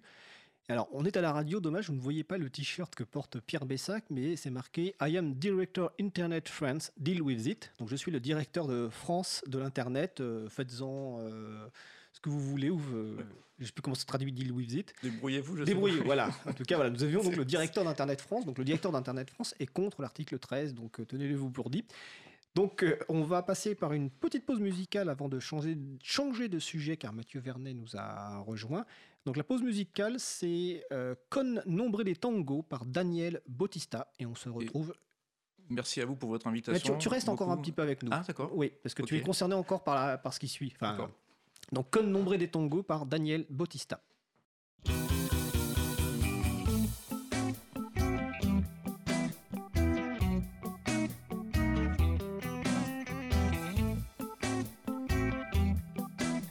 Cause commune 93.1 La voix des possibles.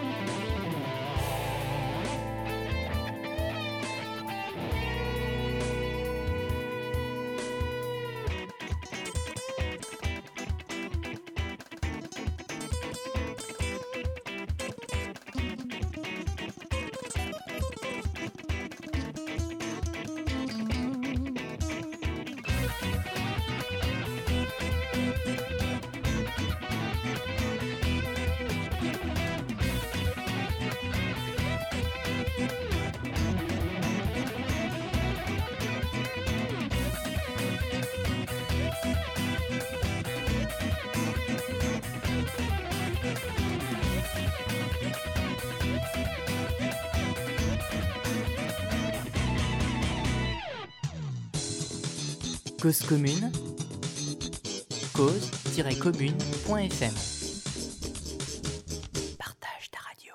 Nous sommes de retour donc dans Libre à vous, euh, l'émission pour comprendre et agir avec euh, l'April. Donc nous venons parler de la directive euh, droit d'auteur. Nous allons maintenant changer de sujet pour parler en fait de la place du logiciel libre à la Cité des sciences et de l'industrie. Donc pour cela, j'ai invité Mathieu Vernet, qui est médiateur au carrefour numérique de la Cité des sciences et de l'industrie à Paris. Alors avant de lui passer la parole et de lui poser quelques questions, euh, bah, un petit historique parce qu'en fait ça fait 20 ans. En octobre de 1998, l'April, avec d'autres organisations, on a lancé la- les premiers événements autour du logiciel libre à la Cité des Sciences. Donc c'était la semaine de la science, euh, donc une semaine d'initiation au logiciel libre, donc avec des ateliers euh, dédiés au grand public et aux enfants. notamment, il y avait un enseignant, Charline Estelle, qui était venu avec les élèves de sa classe de Saint-Denis. Donc imaginez en 98, hein, je parle bien d'il y a 98, il y avait des conférences. Alors je disais que Pierre Bessac était concerné parce qu'à l'époque, Pierre était venu euh, faire une conférence sur les euh, systèmes BSD et les logiciels libres. Donc ça avait duré pendant une semaine. Et depuis cette période, bah, il y a de nombreux événements autour du logiciel libre à la Cité des Sciences. Donc on fête nos 20 ans, enfin en tout cas de la présence du libre à- la Cité des Sciences. Donc ça c'est important. Et donc pour cela, on a invité donc euh, Mathieu Vernet. Donc euh, tu es médiateur au carrefour numérique de la Cité des Sciences et de l'Industrie. Alors bonjour Mathieu. Et déjà, est-ce que tu peux nous présenter le carrefour numérique? Euh, bonjour à vous. Euh, je vais euh, tenter de le faire. Pardon. En fait, c'est un, c'est un lieu qui fait euh, 1000 mètres carrés, qui se trouve au niveau moins 1 de la, de la Cité des sciences et de l'industrie, et qui accueille en fait des, des événements de manière générale, mais aussi un Fab Lab et un Living Lab, ainsi qu'une salle de CAO. Et euh, euh, nous, euh, nous tentons de, de faire la promotion des logiciels libres depuis quelques temps. Alors, est-ce que tu peux expliquer Fab Lab, Living Lab et CAO, s'il Ouais. te plaît? Euh, donc la CO, c'est la, la création assistée par ordinateur, en fait. C'est-à-dire qu'on va employer des, des- des logiciels qui sont euh, euh, libres pour la plupart, parce qu'on on n'a pas les licences pour les, euh, logiciels payants, et euh, on ne veut pas les avoir. Euh, donc pour faire du dessin vectoriel, on va utiliser un, logiciel comme Inkscape, c'est-à-dire dessiner avec des traits. Pour faire de la 3D, on va utiliser un logiciel comme Blender ou alors OpenSCAD ou alors LibreCAD, qui sont des logiciels libres qui nous permettent de modéliser en fait des modèles qu'on va ensuite pouvoir passer euh, dans, euh, les imprimantes 3D ou alors les découpes laser ou alors les découpes vinyle, qui sont des machines à commande numérique. Euh, donc on a simplement en fait besoin de passer par cette étape de, de, création assistée par ordinateur pour pouvoir justement réaliser un projet. Donc en Euh, fait, ça permet aux gens de modéliser via des outils libres et ensuite de voir l'impression de cet objet via l'imprimante 3D. Donc de voir clairement, de repartir carrément avec son, son objet en fait. En effet, ouais, ouais, ils vont pouvoir euh, de manière concrète en fait repartir avec euh, avec un objet qu'ils auront créé eux-mêmes. Parce que moi, je ne je, je- je ne ferai pas leur place en fait. Je suis pas je suis pas euh, je suis médiateur. Je suis pas euh, euh, enfin ouais. je fais pas de la presta quoi. Euh, donc en fait, euh, ça sera plutôt euh, les assister et les accompagner pour qu'ils soient en, confiance avec ces outils numériques et que justement en fait ils ne, soient pas pardon, en défaut au moment où ils vont devoir réaliser leur projet. D'accord. Et le public que tu accueilles, donc il y a à la fois, j'ai l'impression qu'il y a à la fois des enfants et des, des adultes? Ah, il y a un peu tout le monde en fait. Ce qui est ce qui est intéressant en fait dans un lieu comme celui-ci, ou enfin, ce qui est intéressant surtout dans ce lieu en fait, c'est que les personnes peuvent s'approprier la cité des sciences. D'accord. Euh, à la limite, la la la hacker, j'ai envie de dire. Enfin, en Donc tout la, cas, la on- détourner de son usage initial? Non, se l'approprier. Se l'approprier, d'accord, ok. Tu n'aimes Enfin, pas le terme détourner, d'accord. Euh, c'est déjà un rôle premier en fait de la Oui. Cité des sciences et de l'industrie. Euh, c'est un, des premiers lieux où on a eu le droit de manipuler, toucher euh, les différentes expériences qui étaient proposées. Mais là, En fait, oui, en plus, les gens, ils peuvent réellement fabriquer quelque chose qui va se retrouver dans, dans le carrefour numérique et le présenter. Ça peut être une lampe, ça peut être tout et n'importe quoi. Il y a des personnes qui fabriquent des fèves en céramique. D'accord. on a imprimé un clitoris pour, pour, pour une chercheuse pour une chercheuse qui, qui travaille auprès du, du planning familial. Parce qu'en fait, le clitoris n'a été recensé qu'à partir de 1993, ce qui est flippant. Oui, c'est un peu flippant, effectivement. Ouais. Euh, mais euh, mais euh, donc en fait ma collègue Mélissa l'a aidé à modéliser, enfin lui lui a apporté les clés. Mélissa Richard? Oui, tout à fait. sur Blender pour pour pour réussir à modéliser en fait et pour qu'on puisse ensuite l'imprimer via des imprimantes 3D un clitoris. Qu'on puisse, enfin qu'elle puisse. En fait, elle, c'est une chercheuse qui est, qui travaille sur la manière avec laquelle on, on enseigne aux enfants euh, en quatrième, l'éducation sexuelle en SVT, euh, en sciences des vies de la Terre. Pardon. Euh, et donc, en fait, elle, elle, elle, travaille autour de ce, domaine pour apprendre à appréhender la chose. Et donc, en fait, ma collègue l'a aidé à modéliser en fait un clitoris pour qu'ensuite on, on puisse l'imprimer en 3D et qu'elle puisse présenter Enfin, ouais, on parle toujours du pénis et du vagin, mais on, parle euh, rarement du clitoris. D'accord. Donc en fait, les gens viennent avec leur projet. Ouais. Avant toute chose, et le, Carrefour numérique donc euh, est là pour aider, les accompagner à établir leur projet, à le réaliser. Ah oui, à le mettre en place. À le mettre en place. Donc c'est un échange en fait avant toute chose. C'est euh, ah bah parce qu'ensuite en fait on lui a demandé de documenter en fait son projet qu'elle mette les fichiers en, qu'elle mette les fichiers en ligne, euh, qui soient euh, réemployables dans n'importe quel autre Fab Lab, et qu'on puisse justement échanger autour de cette. Enfin, ça a créé plein de choses en fait.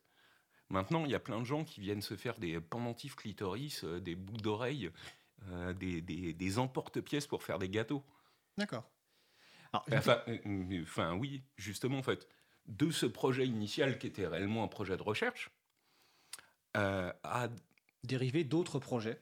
Énormément d'autres projets, avec euh, enfin oui, des projets totalement.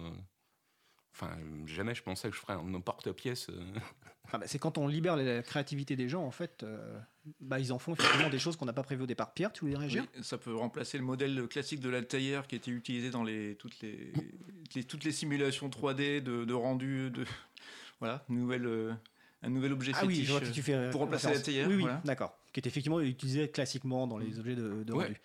Euh, j'ai une petite question euh, pratique parce que je vois que le temps avance. Euh, la Cité des Sciences, donc les expositions sont payantes. le Carrefour numérique, l'accès est libre et gratuit. Et libre et gratuit, ouais. D'accord. Ouais, ouais. C'est ouvert tous les après-midi en fait pour pour tout un chacun. Le matin, en fait, on est ouvert, mais pour les groupes constitués, enfin les assos, les, écoles, les écoles, les donc le matin, c'est plutôt sur ce ton-là. sinon, on a des résidences d'artistes il, est il est possible aussi de, répondre à, l'appel à résidence en fait euh, sur, euh, sur, le site du Carrefour. je vous invite vivement à aller checker le, wiki, enfin aller jeter un œil. parce qu'il il y a réellement des, réalisations qui sont marrantes. D'accord. Euh, donc là, c'est le, carrefour numérique en général. Euh, pour revenir donc sur le, sujet donc de la place du logiciel libre, au-delà de ce que tu nous expliques, parce eh qu'effectivement, ça c'est du quotidien, on va dire, il y a des événements qui sont plus récurrents et ciblés, ou en tout cas euh, qui ont un objectif un petit peu différent. Et donc je pensais notamment au, premier samedi, donc chaque premier samedi du mois, sachant que le prochain, ben, c'est samedi 7 juillet. C'est le samedi qui vient. Tout à fait. Est-ce que tu peux nous expliquer ce que sont les premiers samedis à la Villette? Alors, les premiers samedis du libre euh, nous permettent d'accueillir euh, différentes communautés. Euh, par exemple, bah, bah, hum, Parinux organise les install parties qui se déroulent en classe numérique et certaines conférences aussi qui se déroulent dans l'Agora. on accueille Wikimedia. on a des ateliers briques Internet Est-ce que tu peux expliquer ce qu'est la brique Internet? Alors, la brique Internet, ça permet de, de s'auto-héberger. c'est quelque chose qui a été développé par la FFDN. Alors là, par contre, je ne connais pas l'acronyme. Hein. Euh, alors, c'est French Data Network, et donc c'est la fédération des French Data Network, FFDN. Pierre. Euh, alors, c'est euh, Fédération française quelque chose. on est pris en défaut. on est pris en défaut. Je suis désolé, j'ai bon. pas révisé. les gens chercheront. oui, c'est un petit boîtier qui vous permet d'avoir votre internet partout, là, où, là où vous le souhaitez. En fait, ça peut être dans, dans un hôtel ou, enfin, ou même chez vous. Ça vous permet de vous auto-héberger. Euh, d'avoir réellement... héberger son courriel, par exemple, son serveur de courriel, son, petit site web, euh, etc. D'accord. L'ensemble de, toutes ces données, en fait, est euh, garanti et protégé par, par, par, par, cette technologie, en fait. En, en gros, c'est une petite, c'est une petite boîte qui fait, qui fait, on va dire, alors là, Mathieu fait des gestes. Donc, euh, Pardon, en gros, ça fait quoi 5, 5, 5 6 par 10, 5 par 10, voilà, centimètres. Oui, en effet. C'est tout petit. C'est tout petit, ouais. ouais mais euh, mais c'est, c'est un outil euh, qui, est, qui, est, qui, est, plus que puissant et, et tout à fait intéressant pour, pour justement justifier la, la, la, la garantie de, de la liberté de ces données. D'accord. Et donc les premiers samedis, si, je comprends bien, s'adressent en fait à tout public, parce que là tu t'adresses peut-être à un public un peu avancé qui effectivement veut faire de l'auto-hébergement, mais il y a aussi le public qui veut simplement découvrir les logiciels libres et qui peut assister soit à des conférences ou des ateliers, soit se faire aider à installer un système d'exploitation libre sur son ordinateur. Mais en fait, euh, il y a toutes les personnes en fait qui viennent. Euh, euh, premièrement, en fait, du fait du lieu dans, lequel ça se passe, où en fait euh, j'ai une, disparité des publics qui est, euh, est relativement énorme. Euh, mais en plus, il y a énormément de gens, parce qu'on travaille avec les communautés de manière générale. Ça peut être les hyper cafés, ça peut être, ils ont connaissance de notre existence par ces biais. Et en fait, justement, euh, moi, j'ai de la mamie de, de, 93 ans qui vient avec euh, son, vieux PC portable qu'elle qu'elle réussit plus à faire tourner euh, à, au gosse de 6 ans qui veut jouer à Mindtest en fait parce que Minecraft c'est payant et que ses parents ils peuvent pas lui payer une, licence, une licence Minecraft. Donc ouais, la pluralité des publics, elle est gigantesque, mais c'est normal, c'est un lieu public. Oui, c'est le, but de la Cité des sciences et de l'industrie. Et donc, euh, on comprend en fait que ça fonctionne aussi en partenariat avec des structures euh, locales euh, autour de Paris. Donc, Parinux, par exemple, qui est le groupe d'utilisateurs et d'utilisatrices de logiciels libres, Wikimedia, euh, qui permet de faire des initiations autour de, Wikipédia. Donc c'est vraiment un centre de ressources où en fait euh, bah, les gens apportent leurs compétences pour euh, enrichir une connaissance commune et produire des choses ensemble ou se faire aider en fait. Et, le premier samedi, c'est un rendez-vous récurrent, donc chaque premier samedi, de 14h à 18h. Donc pareil, l'accès est libre. Ce qui permet aux personnes en fait bah, de se dire tiens si demain je veux découvrir le logiciel libre, bah, si samedi 7 juillet je veux découvrir le logiciel libre parce que je ne suis pas à Strasbourg pour les rencontres mondiales du libre, je peux aller à la Cité des Sciences, il y aura Mathieu qui sera là, il y aura Parinux euh, qui sera là. on dira bonjour et on paiera notre café ou notre thé ou euh, ce que vous voulez. C'est euh, enfin oui, en effet, c'est toujours comme ça. Euh, ben, en fait, oui, les premiers samedis de chaque mois, euh, on organise des événements autour du libre de manière générale. Donc, du monde du libre. Et euh, je suis même ouvert à toute forme de proposition, en fait. Alors, c'est même des BSD, par exemple, pourraient venir, Pierre. Mon Dieu. enfin, donc, enfin, c'est clair que la Cité des Sciences est une, un endroit ressource, et tu expliques bien effectivement que tu es preneur de, personnes qui apportent quelque chose pour effectivement je suis réellement là pour mettre euh, à disposition un lieu pour que euh, les gens se sentent chez eux et se l'approprient. Je sais que c'est un bâtiment qui est euh, impressionnant, 300 mètres de long, 42 mètres de haut. Enfin, oui, ça, peut faire, ça peut faire peur. Mais en fait, ce, lieu, il vous appartient. C'est un lieu magnifique. En plus, il n'est pas très loin. Hein. C'est Porte de la Villette. C'est juste à la sortie du métro pour ceux qui sont jamais venus à la Cité des Sciences. Hein. Euh, il y a un parking souterrain pour ceux qui veulent préfèrent venir en voiture. Et une fois qu'on rentre, bah, le carrefour numérique, c'est au niveau moins 1. donc c'est totalement accessible. Et comme tu l'as dit, donc c'est ouvert du, du, mardi au dimanche, c'est ça Du mardi au dimanche. Le lundi, c'est fermé. donc effectivement, l'expérience qu'on a, nous, depuis 20 ans, hein, même si aujourd'hui on n'organise plus d'événements directement à la, Cité des Sciences, mais on est présent de temps en temps au premier samedi, c'est que c'est un, univers ressources euh, formidable, tant en termes matériels qu'en termes humains. Euh, bah là, il y a Mathieu Vernet. Tout à l'heure, on parlait de Mélissa Richard, qui, dans le passé, a travaillé aussi à la, Quadrature du Net. Euh, je vois le temps qui passe. Je voulais quand même faire un petit coucou, alors je ne sais pas s'ils sont encore là, Pierre Ricono, euh, Thomas Séchet, qui ont été des, des, des, gens très importants pour la place du libre à la Cité des Sciences, et aussi à Jérémy euh, Nestel, qui a été euh, celui qui a fait introduire ça il y a, il y a une vingtaine d'années. Ah, donc, Thomas étant premier président de Paris-Nux. Alors Thomas Séchet donc, est donc premier président de, de Paris-Nux. avant qu'on conclue, est-ce que tu as quelque chose à rajouter, Mathieu? Bah, J'ai pas décrit ce que c'était qu'un living lab. Ah, exactement. Alors, qu'est-ce qu'un Living Lab? Euh, Un Living Lab, en fait, c'est une manière d'expérimenter euh, avec des usagers, donc notre public, les personnes qui, euh, qui viennent, qui, qui, qui, fréquentent le lieu de manière générale, chaque étape de l'élaboration d'un projet. C'est-à-dire qu'en fait, on accueille des personnes en résidence. C'est résidence, voilà. Mais ça, ça, peut être des artistes, mais ça peut être des expériences scientifiques, euh, on accueille euh, souvent des événements avec le CRI ou ce genre de choses. Euh, et, et en fait, ils viennent expérimenter.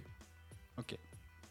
En tout cas, rendez-vous. Et avoir un retour d'usage, en fait. Ouais, donc là, c'est le générique de fin qui arrive. Donc, rendez-vous à la Cité des Sciences. Je voulais remercier l'ensemble des intervenants et William Asgalari qui, a, qui est en régie. Et je voulais juste dédier cette, cette émission, parce qu'on a parlé des 20 ans, à René Kougnek, qui euh, a disparu il y a 22 ans, en juillet 1996, et qui est une des personnes qui a permis la découverte du logiciel libre beaucoup de gens de, ma génération. Euh, voilà, quelqu'un qui était très important. Donc voilà, je voulais lui dédier cette émission. On se retrouve le 4 septembre 2018 pour la prochaine émission. Je vous souhaite de passer un bel été, et d'ici là, portez-vous bien.